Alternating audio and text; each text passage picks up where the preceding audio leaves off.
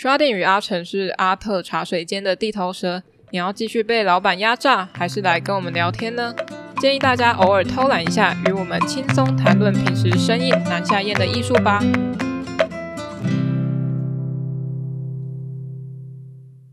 好，嗨，欢迎来到阿特茶水间，我是 Sharding，我是阿成。那这集一样又是流浪汉来陪我们聊天。嗨，大家好。那哎，刚刚我那个还没开录前有想到讲一个，但是它不是闲聊，我们先闲聊好了，还是还是不用闲聊，我就直接接着讲。可以、啊，你觉得我直接接着讲。上一集我们讲到哇，现在要突然重点整理吗？有点多。上一集聊色，对。然后这一集我们要讲那个再更深入，这样。没错。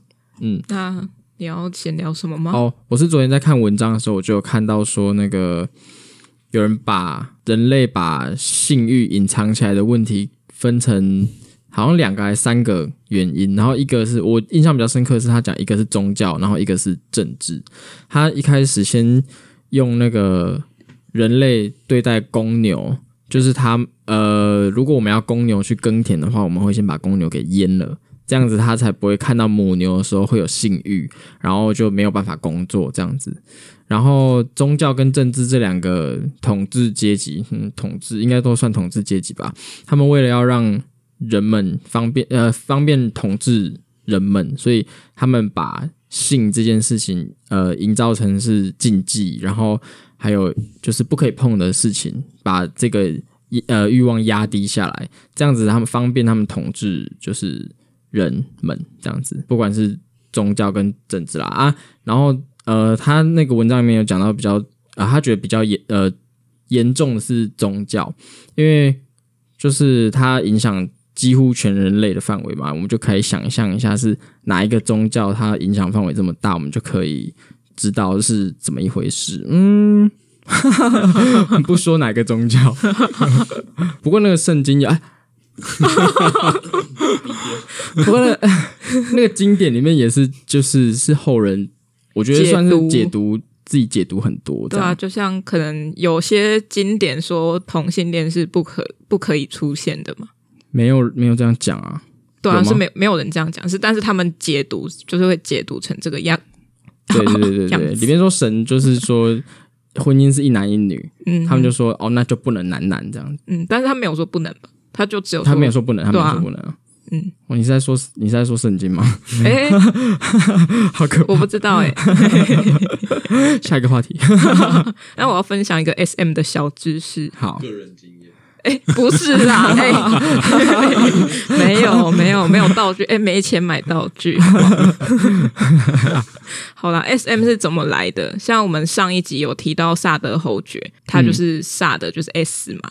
嗯、然后他的 M 是哪里来的？就是有另外一个叫呃，是一个被虐心理著称的奥地利作家，叫做利奥波德范萨克马索克。名字再这样子试试看哦。反正就是马索克，所以是 M 哦。所以他们这样结合起来就是 SM。哇，我不知道这是一个这样子。啊，那个马。马索克他是一月二十七水水瓶座，好，水瓶座，对。啊，他们 S M 的字词在那个什么欧印欧语系里面叫做虐恋，嗯，小知识就是有了解什么小知识。啊，对，小知识，小知识，对对对，通通爽爽。你这边还要讲恋童癖，这是什么？恋童哦，这个就是我在想我呃关于性的这个。经验里面，我看到了哪些事情？像是从电影里面，我就看过侯麦的电影是《克莱尔之息》，他就是说一个男主角他贪恋一个小他一倍多的女性，但是他对他产生性欲或者是感到有那种内心小鹿乱撞的感觉，是看到他的膝盖的时候，就这么简单单纯呢。然后透过去抚摸那个膝盖，他的性欲就越跟渴望就越来越强烈，好痒，好痒。对，就这么简单。嗯、然后还有一个叫做《洛丽塔》电影，它在一九六二年跟一九九七年都有呃有呃首部上映跟再重制重拍过一次。那中国大陆叫做洛丽塔，因为它是片名就叫洛丽塔这样。然后他在台港的翻译叫做一树梨花压海棠。哦，它的这个一树梨花压海棠就是出自于苏轼的七绝，他就是在说十八岁的新娘跟八十岁的老人的老少配的意思。爷孙恋，对，哎，其实这个蛮隐喻的，哎，嗯，在台港的这个翻译就是明显比对岸的洛丽塔，虽然它也是因因为片名就是叫这样了，嗯，但是。会有一个隐喻的感觉，好像要多一层，多一个哦，多一个层次，对，多一个层次。啊，那个萝莉塔里面那个中年男子，就是因为喜欢上那个女孩子，然后就跟他的妈妈结婚，因为他是单亲家庭，然后他就为了要靠近接近那个女生，小女生，所以就跟他妈妈结婚。所以最后的结果是，那个他跟他妈妈结婚，然后结结局是这样吗？还是没有？那那是。过程，然后后来他们就是那个小女孩会有一些，因为她是正在发展青春期嘛，嗯，所以她的一些举动在那个男生看起来是非常具有诱惑性的，嗯，对。但是我忘记结局了，这是拜登的故事吗？拜登，哦，哎哎哎哎，开玩笑，我是有看过一个类似的电影，然后他，但是他他一直在讲恋童癖，但是他的呃，他是小男孩，然后是。呃，一个叔叔喜欢那个小男孩，所以他去跟他妈妈谈恋爱。嗯，但那个那个那个恋童癖的那个叔叔，他最后自杀了，因为因为他觉得这是不对的。哦，对。可是他有受到外界的压力才去自杀吗？有，他最后被发现他的那个房间里面都是那个小男孩的照片，就是有一面墙都是那个小男孩的照片。嗯，还有就是他跟他一起洗澡的照片。哦。对，他最后就这件事情被发发现之后，他就自杀了。嗯哼哼。所以我觉得刚刚说到就有有一点是恋童癖，然后第二点是查这些资料的时候，他有一个标题，比如说我在查洛丽塔的预告片的时候，他就写畸形的恋情。嗯，对，他在社会伦理上是不被接受的，不伦。对，然后以可是如果以呃爱的这样的关系、感情的流动来看，他好像是不违反的。嗯，但是我们在社会上来看，这是有伦理的道德问题。对，嗯，就曾经有人问我说，就是，哎，你支持同性婚姻，那为什么你觉得爷孙恋不行？然后我就回答不出来。我就想一想，好像对，也好像没有不行的，因为都是建立在都是在那个道德体制之下，嗯，才会觉得说，哦，有好像有问题这样。嗯嗯嗯嗯。嗯哎，幸福，要幸福哦。那流浪汉怎么看？这个我也无法回答。就是爷孙恋可不可以哦？哦，这个好像这很这太这太难回答了。嗯。可是不会比那个火车要撞死一个人，还是要整台车翻掉的这个简单一点吧？是吗？我觉得都差不多。真的吗？但是我我我想应该是，如如果当然现在今天来看，应该是个人自由意志的选择。对对对，哦，嗯，但是我我我我想在某一些时代，这样的一个禁忌，应该是一个，就是如果呃刚刚提到说那个呃喜欢小男孩的例子，他发被人家发现他的。房间里面都贴满了那小小男孩的照片，或者是一起洗澡的照片。那我我刚刚出现的一个画面，脑海里面出现的画面，那我我就想说，那我们现在应该每个人都很难被呃这个接受，因为我们每个人的电脑里面可能有一大堆这那个这照片，不只是静态的，还会一直动的。嗯，大部分在。网络上 低潮版的，赶快再去买一个硬碟。对啊，所以但都是就是就不一定，对，不一定。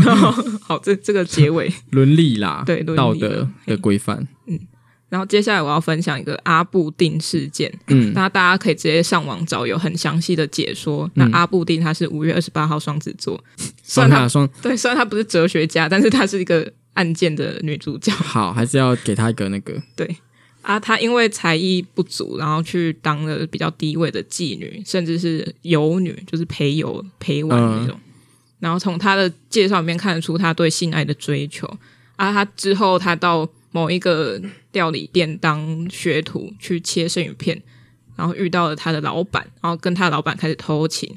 然后他一开始还会先试试探说他老板的性能力是不是可以满足他？怎么试探啊？就当然是直接骑上去啊！哦哦，先试探，这不是试探啊，就是试用。那可以七天鉴赏期吗？不满意退。要吧，不然我就去找小保官啊。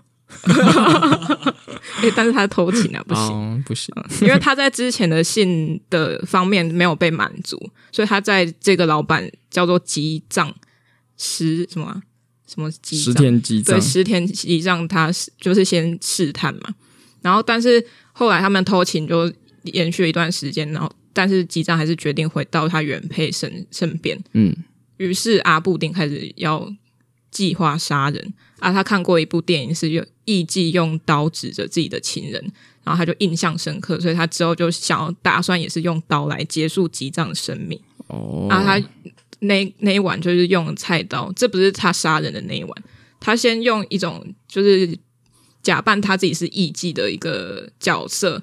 有点像 cosplay 这样，然后去跟这个吉藏就说：“哦，你是不是为了穿这件？诶，你穿这件和服是为了要讨好某个你喜欢的女性，对不对？那小心我这样，小心我就因为这样子，就是有点呃嫉妒那个女生，嗯嗯嗯，所以我会因此杀了你这个混蛋。这样，然后但是。”那个吉藏他是当下有吓到，但是没有表现出不愉快的感觉，他他觉得有点像是在跟他玩，看起来很开心，哦、不以为意。对，不以为意。然后后来他们像更激进的一点，就是那个阿布定他就把刀割在割放在呃吉藏的阴茎的根部，然后要他承诺不会找第二个女人。然后吉藏还还是觉得他在玩，所以他就大笑这样。然后某一天开始，他们做爱的时候。那个他就会掐住吉藏的脖子，然后吉藏也觉得没有关系，因为他可以因此得到快感。然后后来有用他用阿布定的腰带去勒住吉藏的脖子，然后坐了两个多小时，哎、真的有够久、欸，有够久的。然后是直到吉藏的阴茎他软下来，然后感到不舒服，他才。结束这个行为，嗯嗯，然后他甚甚至吉藏在睡觉之前就跟他说：“如果我睡着了，你是不是还要勒我？那如果要勒，就不要停下来，因为会很难受。”对，就是有点在那个爽死跟就是痛快跟嗯、呃、快要死亡的那个边界，那就干脆让他死吧。嗯嗯，然后，但是阿布丁就觉得这还是开玩笑，但是他之后就确实把他杀死，因为他趁他在睡觉的时候，就是一样是拿。腰带去勒住他两圈，脖子勒两圈这样，然后直到他啊那个，直到那个吉藏死掉，他才把它解开。然后他就在阿布丁就在那个吉藏旁边躺了好几个小时，然后还不时的抚摸他的阴茎，甚至要把它割下来，又产生这个念头。啊，接下来他就把它割下来了。哦，真是把它割下来？对，他是行动派的。OK 啊，对。然后他割下来之后，就包在那个杂志的封面里面。然后一直到他逮捕的时候，他都一直拿在手上，就带着走。这么喜欢哦？对，这么喜 就是很喜欢。然后他甚至用他自己的血啊，就是在吉藏的左腿跟床单上面写下“只有定吉二人”，就是只有他们两个人。嗯，对。然后接着再用刀子把呃在吉藏的左手臂上刻下自己的名字“定”这个字。嗯，然后。他甚至在早上，就是杀完人早上八点的时候，穿着吉藏的衬衫跟内裤下楼，跟女佣说：“中午之前都别叫醒吉藏。”然后就离开了。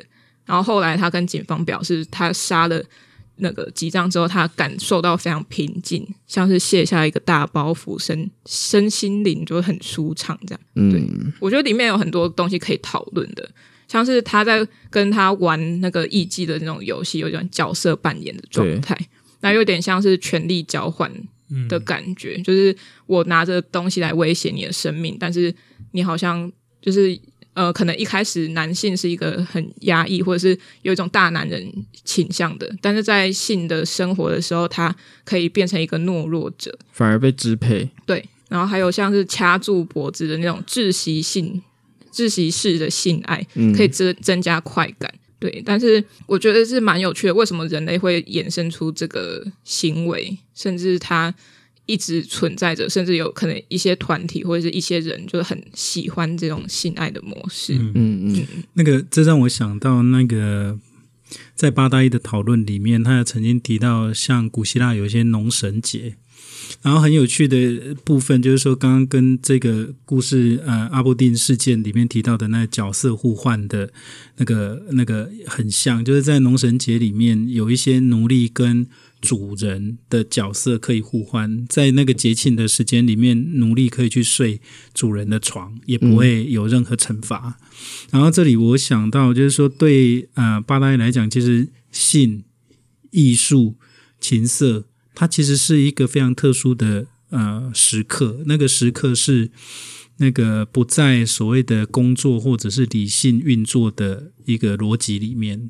我或者也可以这样讲，它其实是一个可以逆反、可以逆反或者是跳脱现实的一个特殊的时刻。在那个时刻里面，现实的所有的呃标准都被释放了。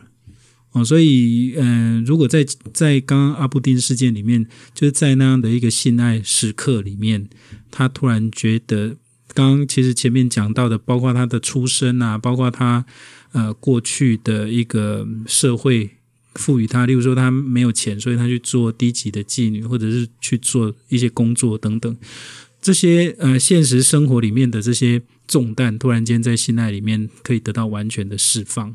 而且也因为，也因为他跟这个男主角的一种关系，而这样的一种释放是某种程度，他在他的手背上刻下来，就只有几那个他们两个人这样，就是他有一点是在把他的这种释放或者是逆反，把他某种精神性的把它呃永久保存了。嗯嗯嗯，像刚刚说那个。只有写定机两人，我觉得是有一种占有欲的表现。嗯，对我来说，就像贴那个、啊、姓名贴，对他只是用磕的，对，对。对，就像在树上磕那个爱心、雨伞，对对对对对，那会让树死掉，不可以。磕小小的还好啦，哦，不要，可是还是不要啦，很丑 哎、欸。呃，刚刚说那个地位吧，就是那个逆反状况，嗯、我觉得很有趣的是你在。做爱的姿势上就可以被看出来，像是传统宗教有人会规定说，你要用一种传教士性爱，就是只能用传教士。对对对，他在性爱过程中只能用那个姿势去做性行为。那当那个性行为相反的时候，女光只是女性在上位的时候，嗯、那个权力感好像就马上被颠覆了。嗯，这边我可以推荐大家去看一个影集，美国的影集叫做《使女的故事》。哦，对对对，哦，你要讲那个吗？很好看。没问题，你跟讲讲。好，《使女的故事》它里面在呃，它就是用了一个类似乌托邦的，是那个使使女是使呃使大使的使大使馆的使。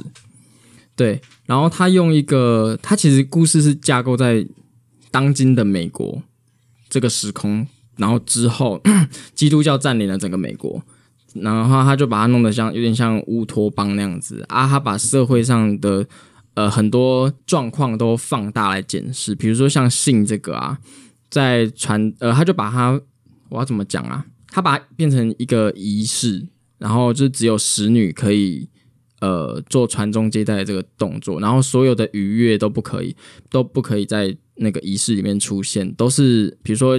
呃，做之前要先念圣经，然后念完圣经之后，他就只是他们都衣服都没有脱，他就只是把裤子就是解开一个拉链那个缝这样子，然后就是插入使女的，就是反正就都做这个动作，然后使女后面在使女的后，使女躺着嘛，然后她的后面是会坐着夫人，就是那个呃主教的夫人，对，然后所所以总共是三个人，然后那个夫人还要假装很愉悦这样。但是整个过程中都没有一个人是愉悦的，他们都是在假装，嗯，但是他们其实只是要传宗接代的目的而已。对，这个这个影集很酷哦，他把他把很多社会现象都放大成很夸张这样子，嗯，但是你又会觉得很写实，嗯嗯嗯嗯。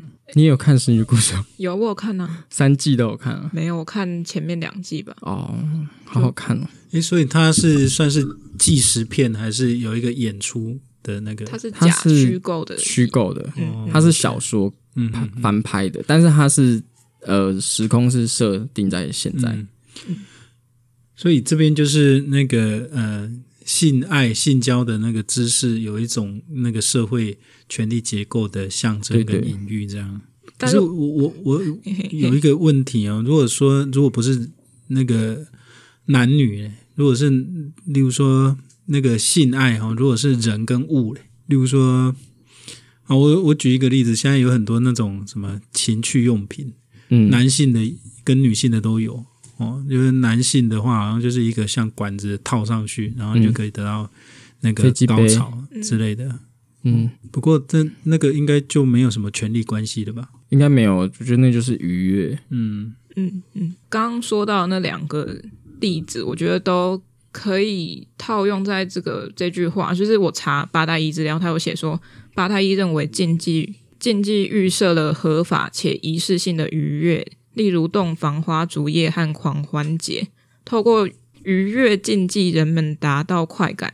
因此，情色和禁忌相互依存。愉悦不是对禁忌的否定，而是对禁忌的超越与成全。所以可以说是可以把上面套用到八大一所说的这个性的这个方面，是因为它是具有吸引力，然后呃去有甚至是有一个界限在，所以他在达到那个界限之后，他才会感受到愉悦嘛。其实，在那个既然它是一个禁忌，其实是破坏那个禁忌。其实，与其说是愉悦，倒不如说是恐惧比较多。嗯，就像如果你你明知道有一个法律在你前面，但是你决心你要那个呃犯法的话，我觉得应该大部分人首先感受到的不是快乐，而是害怕。那其实我觉得八大要讲的也是这个害怕的成分，其实是占多数。可是害怕跟愉悦，它又是互相交杂的。就是你你在呃犯法的时候，你害怕，但是那个在性这件事情上面，它也是类似。所以刚刚我们我有稍微谈到，就是说古代呃中世纪那个处女处女呃中世纪有一个很有趣的一个现象，就是说处女要破处这件事情。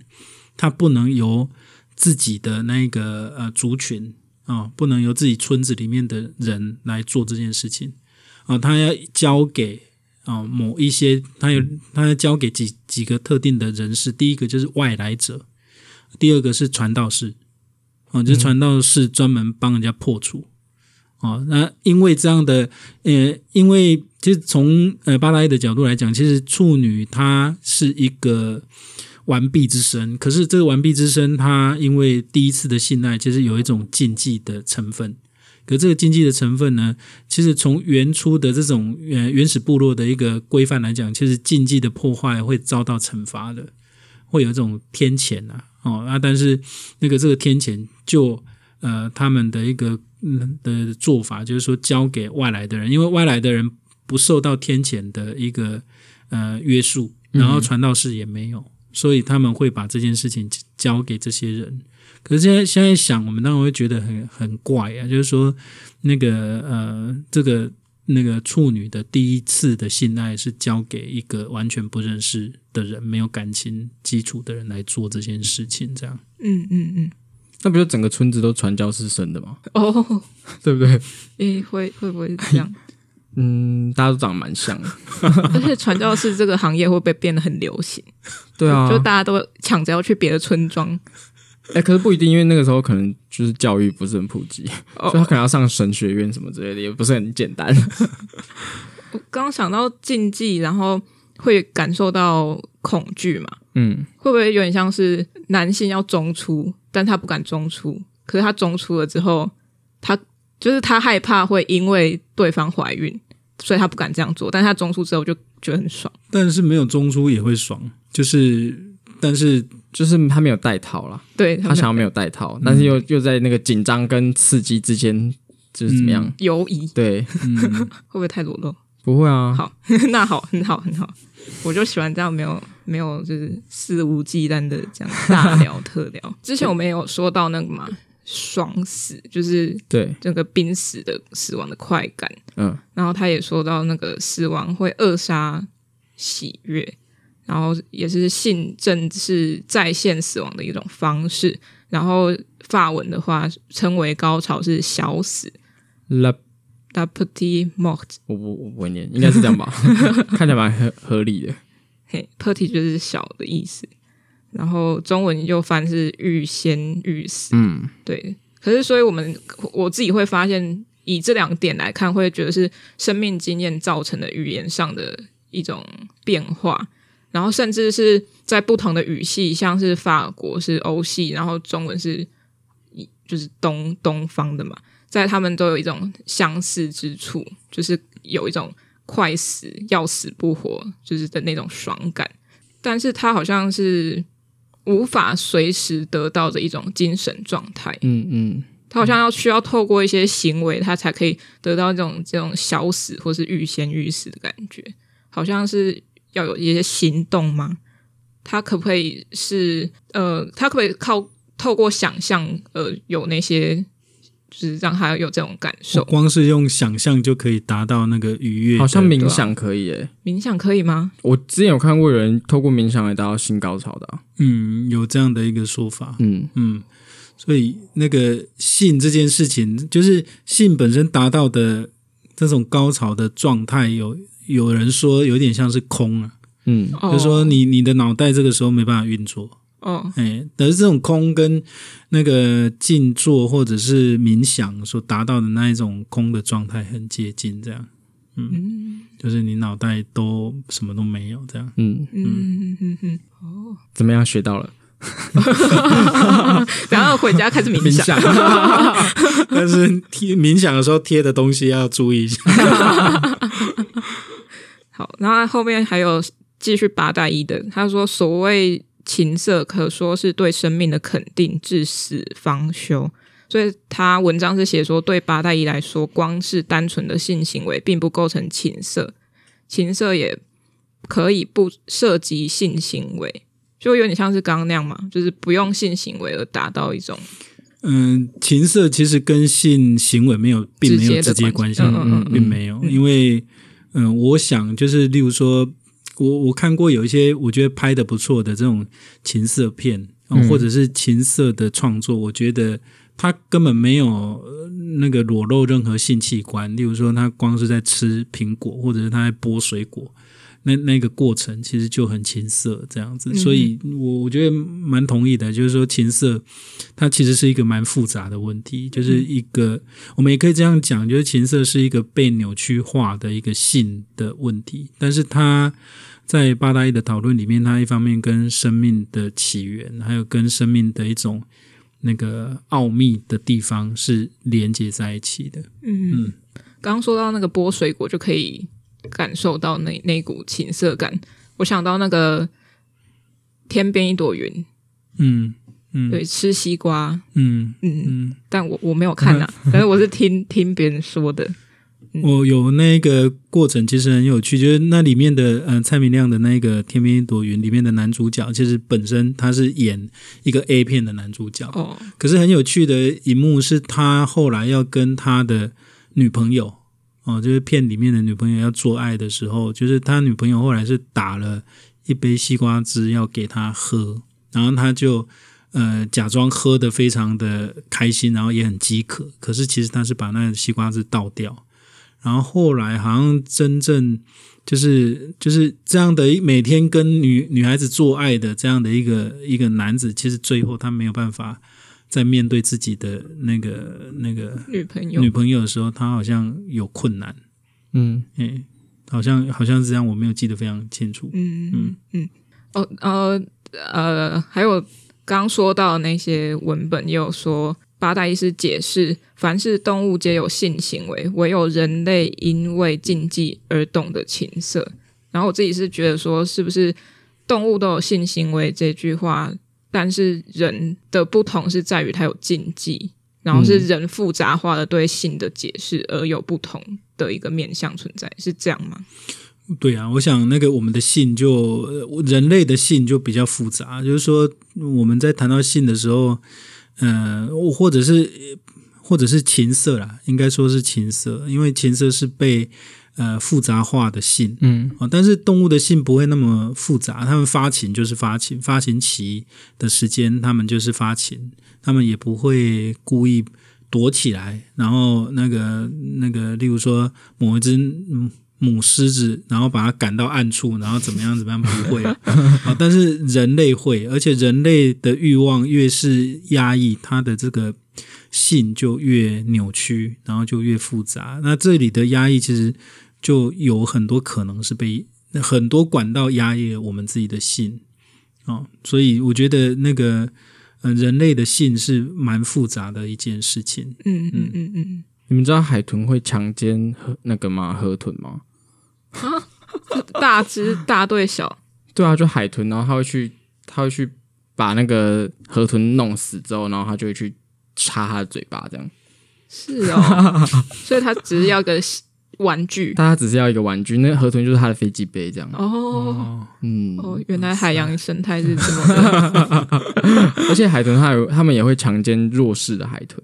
哦，哦，不管男女哦，果然是高智商动物。对啊，会不会是因为智商高，所以就更容易复杂化性这个行为？因为我之前有看过人类跟海豚相恋的故事啊，我也有看过这个一个女教授。不是这样啊！你看的是另外一个版本，没有啦，就是嗯，简称嘛，海豚恋人是一个片吗？哦，进广告又是在这种时候进广告。好，那进一下广告。日日制陶，国庆日的日，制作的制，陶晶莹的陶，陶艺制器贩卖所，食用陶、咖啡、酒器制作。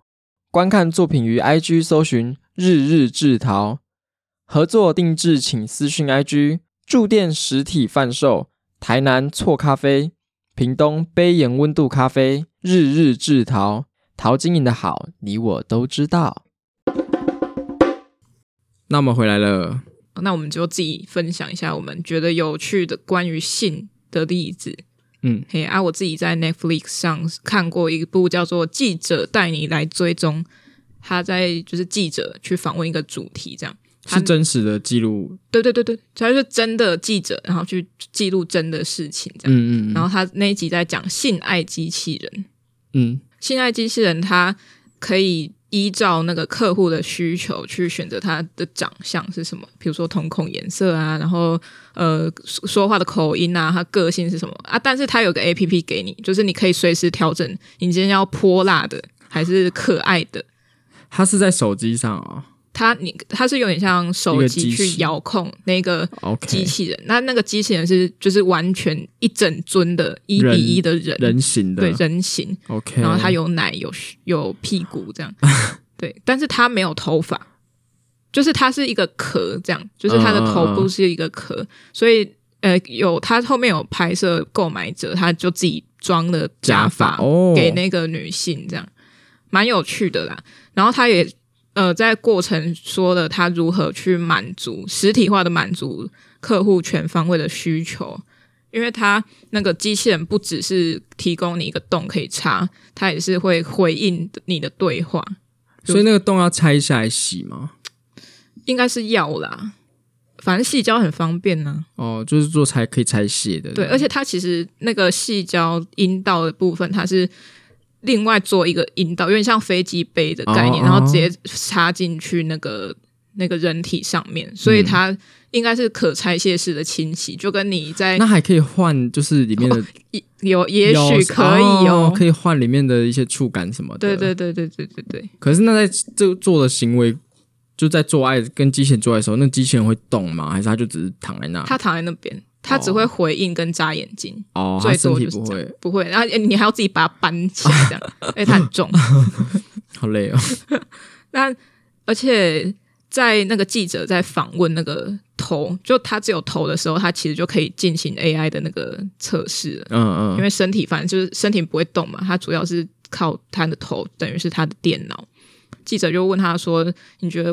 呃，人类会怎样之类的，就跟 AI 跟人类之间的关系，他就说，嗯、哦，未来会主宰人类世界，机 就是他们机器人会主宰人类世界，然后还最后说，哦，我是开玩笑的，哈哈哈哈，这样。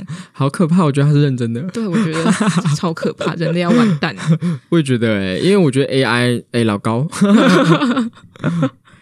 然后对于那些生产者，就是工厂那些的人来说，他们都知道那些是假的，因为他们知道没有真实的人类没有这样的躯体。嗯，他们都知道他在做一个假的东西。但是对于购买者来说，他是一个真实的伴侣，甚至是希望他除了性方面的满足以外，他会有一个真实的、真诚而且是忠实的朋友，一个陪伴，对，一个陪伴，因为他自己可能。因为长相或者是外貌问题没有朋友，这很像初音之前也有出过那种呃初音未来的一个小类似，你说投影的东西吗？对对对，他会在家里面变成一个类似语音助理的，嗯、哼哼，然后也可以跟他就是有互动那种，也是要一个陪伴感嘛。哦哦，只是这个性爱机器人，它就多了可以性爱的功能这样子。对对对，但是他们也强调说，他们不是 AI。它不是 AI 的意思是说，它不是大家共同拥有的 AI，它是针对你个人研发出来的。它不是像 Siri，每每个人都是 Siri，它是它自己的那一个有名字的嗯嗯 AI。它应该不会窃听吧？可是感觉就会啊。我感觉它会学习人类就是在性的这个这个行为会有怎样的反应，然后我就就觉得它，我觉得它会学习啊。嗯嗯嗯嗯嗯。然后后来又有查到别的新闻是什么？有了散步女友，这个我觉得很扯哎！一个人走再也不孤单。嗯，反正他就是研发了一个只有左手的机器人。机器人对，牵手的时候会有温暖、温度、温暖感，然后还会有那种握力、回握的那种感觉。我觉得这蛮恐怖的啊！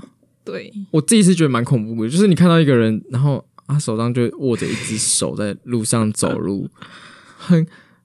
是 好，对，而且我真的要认真问，没有手的人怎么办？他就不会想买这个机器啊？对啊，没有关系啊。好，还是他可以买，然后是拿来握掉。应该握什么握什么都可以吧？哦，都都可以啊，排档杆而已。对啊。然后，反正那个研究小组他是充满期待哦。他又说，虽然这个产品是很多都是娱乐性，但是他也希望发挥一些实际的作用。我想不到到底是什么实际的作用，哎，就是陪伴吧。可是他，他现在的功能就是陪伴啊。对，他说他好像没有未来还会有什么，比如说陪伴那种独居老人之类的吗？可可能。然后。都拿去握掉，好可怕！比如说你在睡觉的时候，突然感受到沃沃地的声音，会他会不会这样子滋滋这样走来 自己走路吗？也蛮可怕的啦。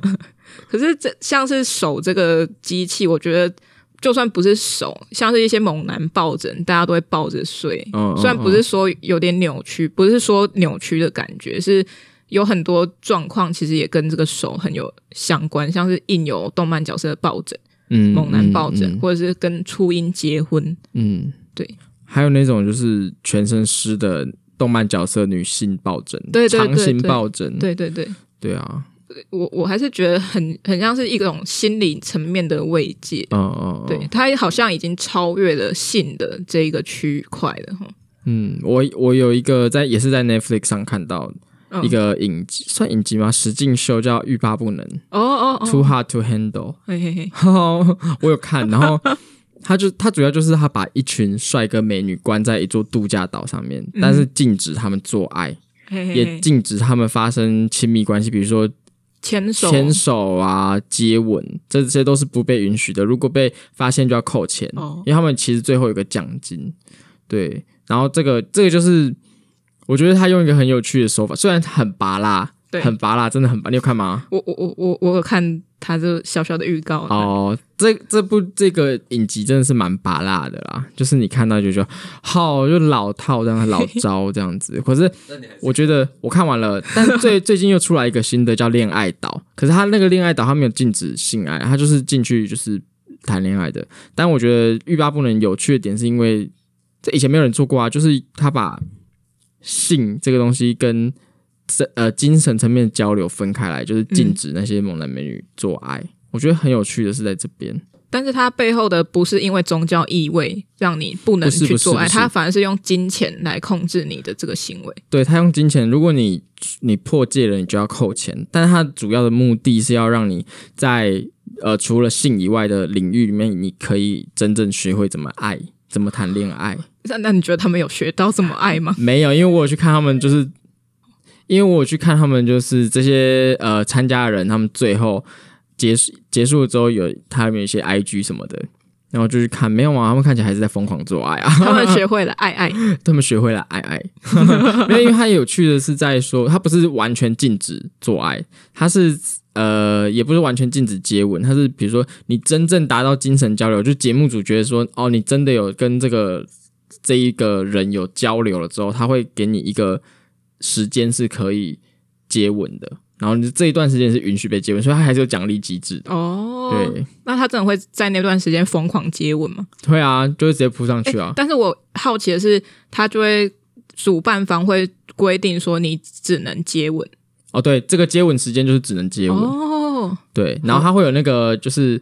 独立套房的优惠，就是比如说你做了什么很很浪漫的事情，然后是真的是发自内心的深层交流，比如说呃，真的为他人着想了，不是只是因为他很性感的关系。嗯，那我不知道那节目组是怎么判断的，反正就是会有个奖励是可以住独立套房，但在里面就是不管你了。嗯，对，蛮有趣的，很有趣，可是。到处都是摄影机，到底要怎么做爱？好，那我再分享一个跟性呃性跟艺术创作有直接关系的故事。好了，呃，在我身上是比较没有，因为我的作品，我们的关注作品都不是直接谈到性吧？我至少我不是，嗯嗯，所以我这边就想到一个曲家瑞老师，大家知道曲家瑞吗？知道他，在康熙的时候曾经有分享过，说他在美国读大学还没有，那个时候他还没有。他还没有破处，然后就曾经有创作一系列作品，是呃描述性爱，他对性爱的想象。呃，那个时候教授就跟他讲说：“哦，你这作品很好，你要继续保持你对于性的想象，然后继续这样做下去的话，就保证你大三就可以办个展在纽约哦。”然后可是他就说：“可是教授，我好想要，好想要，好想要。”教授绝对不可以，不可以，不可以这样子。然后最后有一次，曲家瑞就带了一张黑色的画到学校来，教授就是。问他说：“You did it right？” 这样子，然后就是教授就看出来他破处了。嗯嗯，对，这、就是一个小故事。但我觉得，呃，我自己听这个故事，我会觉得说，他就算没有保持那样子创作，也不是一件坏事啊。对啊，嗯，因为他如果就真的这样子。一直不破处，然后继续做那个的话，他其实也没有办法再往下做更深了。嗯，嗯，他要去知真的知道之后，他才有办法再延伸。对啊，而且这样等于是变相的禁欲诶。对啊，是怎样修女？是不是？可是修女，你有没有看那个台湾堂当机？他有 po 一个有关于修女的，他有看，他有他有 po 一张那个一个小短片，然后是在讲中世纪的修女在修道院里面会在圣经里面藏假屌。哦、真的、哦，真的、哦，对，好酷哦！它那个圣经就一本书，它里面挖洞，就是一张一张纸这样子挖一个洞，它里面就放了一根假屌，然后那个假屌是用那个类似大象的骨头还是什么那种大的野兽的骨头刻的，然后就是这样子粗的，然后呢，它背面就是一根屌的形状，但是它转到正面是一个修女。哦，哇靠！整个藏的好好的，哇，好细致，嗯、好想要那根哦。你可以去查那个图片，我真的觉得蛮有趣的。嗯，我想对曲家瑞做一些回应。我觉得他对生活的观察是蛮细微的。嗯哼，怎么说？就就是他可以这么快速的在他破处之后就体认到这件事情打破他的美好的想象。哦，是这样。对，他因为他他那个打完炮之后，她男朋友跑了。是这样吧？我记得故事是这样啊，对啊，对啊，对啊，所以他就把它变黑色的，这样就不是彩色。它原本都是色彩丰富的这样子。嗯，嗯，还好我一开始都是色彩不丰富的，没有什么太大波动。就算经历再大事，也没什么太大波动嘛，不会被别人看，不会看出来哦。对，他有一个系列很有趣，是他画冰箱，也是对生活观察。他就在宿舍里面就打开冰箱，然后就一直画他冰箱里面的东西。啊，那那个冰箱会坏掉。就对环境不太好哦，也是啦，对吧？全球暖化 一部分责任哦，但我觉得很有趣，嗯嗯嗯。嗯，我差不多这样。嘿，啊，我还是想再回应一下，我觉得对于想象而言，好像都是可以很美好、很乌托邦式的去想，去建构你所想的那个，嗯、可能你在想一个呃做爱的对象，好，嗯，或者是怎样的情节，但是尝试过后，如果没有办法像那。你想象的中那一般的美好的时候，会不会有另外一种驱力，驱力是让你想要更探究这件事到底是怎么一回事。就看人吧，对啊，就看人。嗯嗯，而且我觉得像是阿布定，虽然看起来很邪恶、很残忍，但是他好像是一种就是占有欲嘛。然后对对席勒来说的话，就很像是他对女体的爱好，就是他就是这么喜欢，所以他就一直去接触，一直去画跟记录这些女体。嗯，我觉得也是蛮好的一种观察啦。嗯，那想问流浪汉，你有没有知道或是经历过哪些有趣跟性关性这一块的有关的例子吗？我我觉得哈，有一个例子，我忘记那个有一个创作者，那那个前一阵子做了那个唐朝起立男那个创作者，我忘记那做做影像的，那做的非常不错。然后他谈到有一个他自己的那个例子，我我自己的一个例子也是类似，就是说以前小时候常常在那个那个窝在那个漫画间。嘿，然后漫画间呢，什么都有，什么漫画都有，那种十八禁的也有。嗯，然后那时候我想最早的性启蒙其实是在那种漫画间。然后那个那个，可是漫画我觉得跟动画或者是影像不太一样的地方，它虽然也是一种影像，漫画也是一种影像，可是漫画是静止的影像。对，嗯那也因为它是静止的影像，所以我简单讲就是说，因为静止的影像，所以你会有很多自己的想象去填补那个细缝。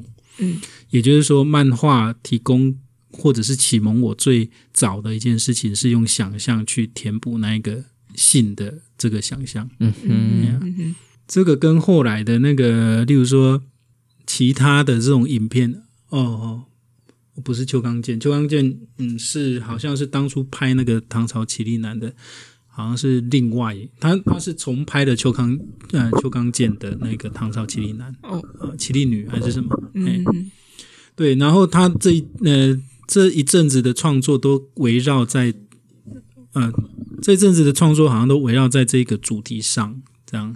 所以我在想，就是说影像跟文字，影像跟例如说我刚刚举的那个例子，例如说漫画这件事情，其实它就跟文字很接近。嗯那我自己后来看那个呃那个呃西门庆的那一个呃潘金莲的、哦。呃《金瓶梅》的时候，嗯嗯我觉得文字也有那样的一种，我觉得文字跟静止影像所带来的快感跟愉悦，远比那个呃 A 片大。嗯嗯。因为他想象的地方太多了。对，嗯嗯，嗯，好像没有一个视觉上的，他就是长怎样。那他潘金莲，你可以想象成你想象中的潘金莲的样子。哦，好，啊，不然你要 我以为你要么？没有，我以为你要直接讲出就是一个具体的人物。哦，没有啦，没有啦。你说像合同的阿嬷吗之类的？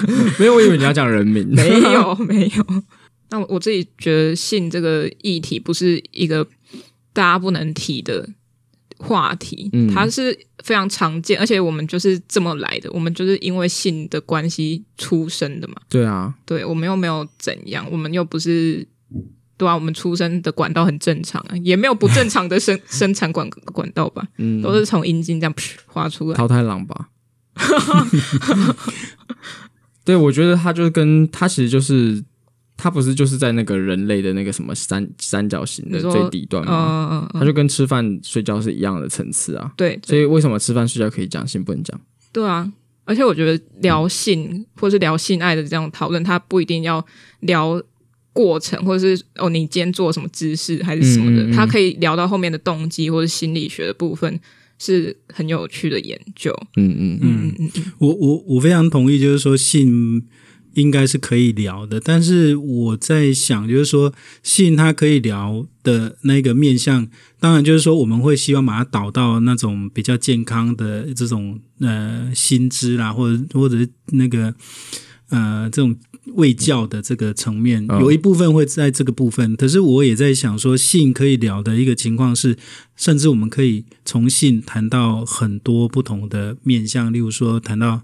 宗教里面它是怎么样去处理性的，然后性它可能达到的那个层面其实也很深入，就是说它其实涉及我们内在最深层的欲望，或者是涉及我们内在最深层的生命的动力跟呃生命的终结的问题。所以我觉得那个性，其实这个问题其实是很难聊。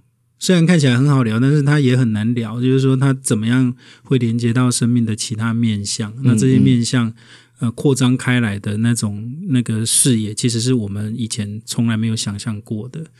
所以，性一方面，我觉得性不完全都一定要干净化。嗯嗯啊，因为性它就是禁忌，性就是一个那个被。遮盖或者是那个没有声音的部分，但是另外一方面，性也可以延伸到我们所从未想象过的人类的人性的视野的可能性。嗯。嗯，好，那 我要去洗手间去解决我的生理需求。哦，哎呦，哎，没关系，那赶快去。好，谢谢流浪汉，谢谢。大家，谢谢，拜拜，拜拜，拜拜。哎，我回家有试那个海豚音呢。你可以吗？我要想一下，还是你要选？哎、欸，很厉害啊！没有，那是他哦，真的、哦，对啊。哎、欸，好厉害哦！